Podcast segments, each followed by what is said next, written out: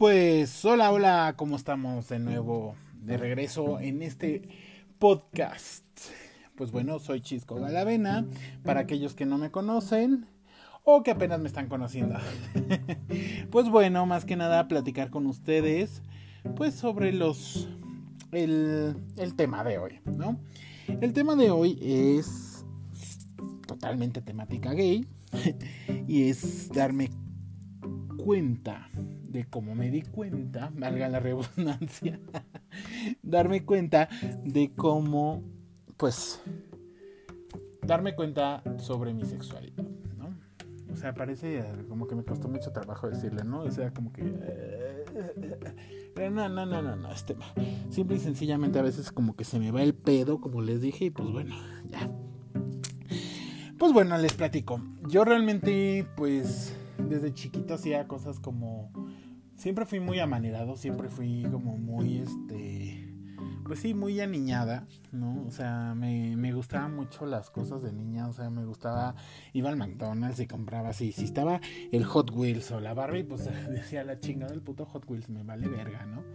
Yo quería la Barbie, ¿no? Porque me gustaba meterla en el agua y ver cómo se movía el pelo, entonces eso era mi fascinación. O sea, si se dieron cuenta, bueno, en muchos, muchos casos McDonald's sacó colecciones de Barbie en las que la ropa pues era como de plástico totalmente, pero el pelo era real, ¿no? Entonces pues ya a mí me encantaba jugar con, con los muñecos en el agua, entonces agarraba el agüita así y las metía y me gustaba ver cómo estaban moviendo ahí el cabello.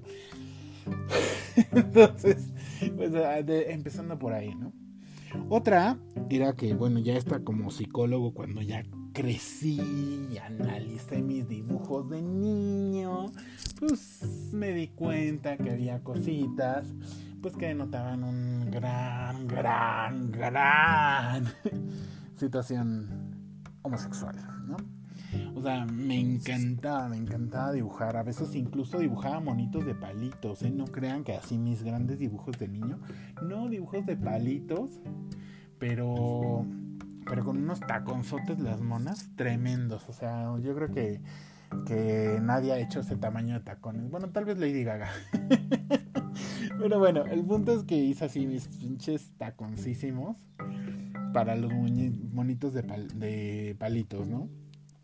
Y pues bueno, eh, pues desde ahí empecé realmente como niño, pues siempre me destaqué por ser muy, pues muy extrovertido, muy alocado, muy muy jovial, pero cuando llegas a la adolescencia, obviamente todo esto pasa en la adolescencia porque es la etapa en la que empiezas a definir tu sexualidad, en la que empiezas a definir tus gustos. Y pues realmente fue una persona que en mi, en mi infancia fui muy, muy, muy, muy, muy, muy, muy, este, muy extrovertido, pero llegando a la adolescencia me hice muy introvertido. Y pues bueno, eh, ahí me empecé a dar cuenta que pues me fijaba en pues mis compañeros y no en mis compañeras, ¿no? Y los veía y decía, ay, como que se me hace guapo. Ay, como que esto. Ay, como que sí se me hace atractivo. Como que siento que tiene esto, ¿no? Entonces ahí me empecé a decir, ¿qué onda, no? O sea, ¿cómo está este asunto? O sea, ¿me están gustando los vatos? Y pues te empiezas a pues a sugestionar, ¿no? Realmente viene una parte en la que te sientes así como estoy haciendo mal, estoy haciendo bien. Creo que nunca en el sentido como de pues tal vez como de arrepentimiento, ¿no? O sea, nunca en mi caso fue así como no quiero ser así, ¿no? Pero sí como de tenerlo que ocultar, ¿no? De estarte escondiendo porque sí, sí me pasaba que me quería estar escondiendo siempre. Y pues mi mamá una vez me cachó ahí este pues unas fotillos impertinentes, porque eso sí se me ocurrió ir a, hacia un puesto. Era bien chistoso cuando iba a comprar las revistas de, de, temática gay, porque me paraba en el puesto de revistas, veía la revista y decía, quiero esa revista. Entonces me fijaba si el del puesto o la del puesto me estaba viendo. Entonces en chinga agarraba la... Veía cuánto costaba agarraba mi cartera, sacaba el dinero, trataba de que fuera justo porque odiaba que me tuviera que dar cambio. Y ella le decía, quiero esta. Y yo me lo daba y luego, luego la quitaba y la guardaba, ¿no? O sea, sí me daba mucha pena que la gente lo viera y fui como muy, muy, muy, muy este temeroso de que alguien pudiera verle decir, no, no, no, no, este, este, este es mayatón, ¿no? Entonces sí me da mucha pena, mucho miedo y es precisamente parte de lo que estamos buscando. Digo, a mí me tocó muy leve, hay personas que les toca muy cañón. Pero, pues bueno, esa es parte de que tú puedas ejercer tu libertad, de que tú puedas hacer lo que tú quieras sin tener que estar midiendo la reacción de la gente, ¿no? O sea, creo que ahí fue mi error. Pero cuando llegó el momento de decírselo a mis papás, tuve la, la dicha de que pues ellos estaban un poquito como más relajados. Sí hubo tema, claro, claro que sí, sí, mi mamá pues reaccionó de una forma, mi papá reaccionó de otra forma. Y sí fue complicado llevarlo, pero al fin y al cabo, después de un tiempo, terminaron por aceptarlo, ¿no? Entonces, ahorita mi mamá, si tú hablas con ella de este tema, ella pues sí sería capaz, no puede por unas cuestiones médicas, pero sí sería capaz de ir a la marcha gay y estar abrazando a los chicos que sus papás no los han aceptado. O sea, como que sí se implica y sí está como a favor de, de pues de, lo, de la comunidad protegiendo muchas veces los intereses de la misma, ¿no?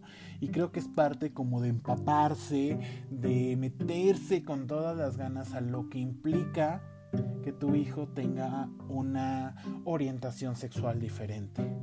¿Por qué no digo preferencia? Porque preferencia hablamos de que tú prefieres, tú decides cuál, ¿no? Y aquí no es ese caso, aquí tú tienes una orientación. Es algo con lo que ya naces, es algo con lo que tú ya vienes, es una cajita. Y como les comenté, desde el principio, desde que era mocoso, yo sabía cómo estaba el pedo, ¿no? No lo distingues porque en tu cabeza no cabe, porque no sabes eso y como dicen los niños, los niños se van a espantar. Los niños tienen otra mentalidad. Nosotros como adultos somos los que les damos el adjetivo calificativo para que ellos cuando tengan el raciocinio este conceptual real puedan generar una calificación respecto a lo que están viendo. Ese es el tema. O sea, entonces dejen de estarse preocupando por esa situación de que, ay, es que en la plaza los vieron besándose. Y los niños, ¿cómo le explicamos a los niños? Pues nada más le dices, mira, son dos hombres, se aman. Punto, ¿no? Son dos mujeres, se aman, ¿no? La verdad es que en temas de transexualidad, pues solamente que vayamos checando si tiene el órgano o no tiene el órgano, ¿no? Pero al fin y al cabo las personas son libres de ejercer su sexualidad, su género, su, su orientación. Este, iba a decir preferencia sexual. Ay, la pendeja.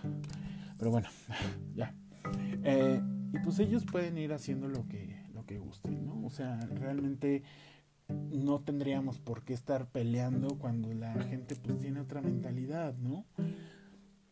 Ahora, eh, realmente pues bueno, en cuanto a eh, por qué en algún momento, o sea, yo no sé, la verdad es que me identifico mucho con mi, con mi sexo, con mi género, pero hay algo que, que sí estoy totalmente de acuerdo y es precisamente el que por ser de un género tienes que usar ciertas cosas, ¿no? O sea, Creo que todos tenemos la libertad de decidir si, por ejemplo, soy hombre y me gusta maquillarme, o soy hombre y me gusta ponerme uñas, soy hombre y no sé, quiero usar falda. La verdad es que usar falda es lo más rico porque, o sea, yo siempre tengo calor, siempre tengo calor. Y, ojo, no es por calenturiento, ¿eh? siempre tengo calor. Yo creo que es algún desorden de algún tipo, pero no, no he dado con qué. Pero, eh, sí, siempre, siempre tengo calor. Entonces, cuando de verdad no aguanto el calor en las piernas, porque sobre todo el calor me afecta mucho en las piernas, cuando es así, busco la falda, porque la falda, no hombre, el aire circula precioso, o sea, de verdad. Y es súper cómoda, eh, a veces también, o sea, con los shorts te sientes así como que se te pegan horrible, entonces yo prefiero la falda porque es muy, muy libre, ¿no? Entonces, si tú tienes una razón por la cual usar algo así, por ejemplo, las faldas, pues te la pones, ¿no? O sea, yo me lo pongo, yo, yo me gusta ponerme uñas. Bueno, me gusta en teoría, pero no me gusta también, porque me choca eso de que se te queda atorada cosas abajo de la uña. Y este es, ¿no? Ay, es que no sale, es que no sale. Eso me desagrada. Tengo mi cepillita para limpiarme las uñas, pero por esa parte no me gusta. Además de que luego me pongo de hacendoso y de hecho una de las uñas que traía me la reventó mi perrito, Chiperrin, me la reventó él. ¿Por qué? Pues porque es un demonio. Y le tengo que tiene mal sus ojitos, le estoy poniendo unas gotas, lo agarré y justo cuando lo agarré, ¡zas! Me tiro la mordida, ni siquiera sé dónde quedó el cacho. Tengo pánico de que se lo haya tragado. Porque no aparece, pero pues bueno, entonces pues les digo, o sea, realmente me gusta ponerme uñas, me gusta un montón pintarme el pelo. La verdad es que nunca me he atrevido a pintarme lo de un color así como estrafalario. Me gustaría, ¿no? Pero, pero tengo mucho miedo de, de cómo contraste con mi piel y todo esto. Porque hashtag fantasma. Entonces, pues bueno, me da un poquito de cosa. Ahora, de maquillaje, también me gusta maquillarme, pero sí soy bien huevas, bien huevas para maquillaje. Y sí no me gustaría yo me pues maquillado como algún lugar como tipo de voy de antro y me maquillo. Bueno, ahorita no hay antros por la pandemia. Pero bueno, en el momento en que, en que haya antros. No me gustaría mucho porque no choca esta sensación de sudar. Y bueno, yo es idea mía. Que es como si tu piel no pudiera respirar. Entonces eso me genera mucho así calor, no sé. Entonces no le aguantaría como para maquillarme como en casa y hacer TikTok, acá este canal de YouTube, eso sí, sin problema. Pero aventarme, no, no, no. Y obviamente también hay cosas, este, vestimenta de pues de hombres sí me gusta un montón, un montón, ¿no? Que es precisamente pues los sacos, los trajes. He visto unos unos sacos así padrísimos. Los este los abrigos, uy no, esos, esos me maman, o sea, son así como wow. Llegué a ver en hace ahí por el 2014, 2015 una colección, nada más que no me acuerdo de quién era el diseñador, pero era un abrigo largo, rojo, como tipo soviético. Obviamente se veía super fashion. No, hombre, me enamoré de ese abrigo y lo quise así hacer, ¿no? Entonces, pues bueno, ahorita estoy empezando también a, a diseñar mis, mis, vestuar, mis vestuarios ahora yo.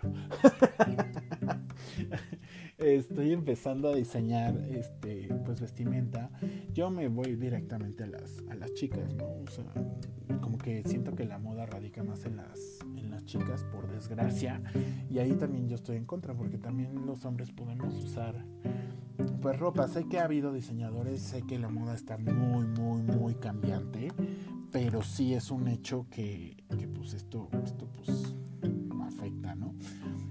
Entonces, pues bueno, más que nada era comentarles un poquito cómo se ha adaptado esta parte de mí, cómo ha surgido, luchar por los intereses que todos los LGBT, y etcétera, más tengamos. Y pues bueno, eh, si llegan a escuchar mi podcast, si les gusta, también me pueden seguir en mis redes sociales, aparezco en Instagram como Chisco Galavena, eh, como Dragastag también estamos, Draga Stag, así, así me pueden buscar. También este, tengo mi, mi, canal de YouTube, igual con el mismo nombre, Dragastag. Ahí subimos pues temas de este estilo, subimos sketches este, tontos, porque no tienen otro nombre, tontos de temática LGBT. Y pues bueno, este, pues desearles este, pues una muy buena tarde, día o noche, según el horario en que lo estén escuchando. Les agradezco mucho y pues bye.